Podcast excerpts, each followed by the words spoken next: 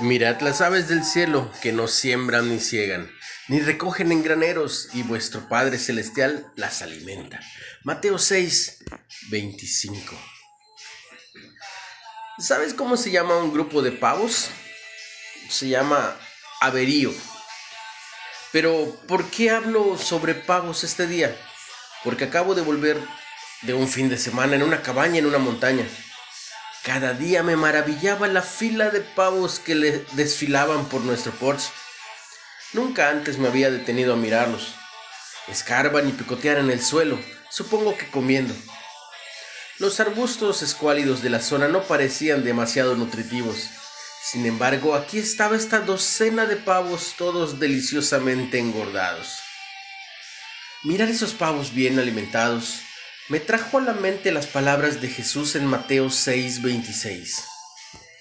Mirad las aves del cielo que no siembran ni ciegan, ni recogen en graneros, y vuestro Padre Celestial las alimenta.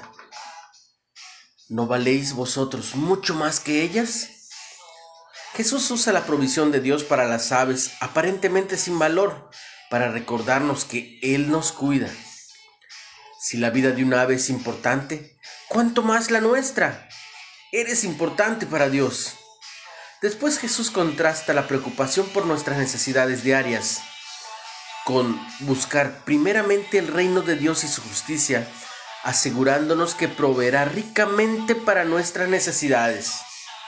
Porque si Dios puede cuidar ese averío, puede en verdad cuidarnos a ti y a mí.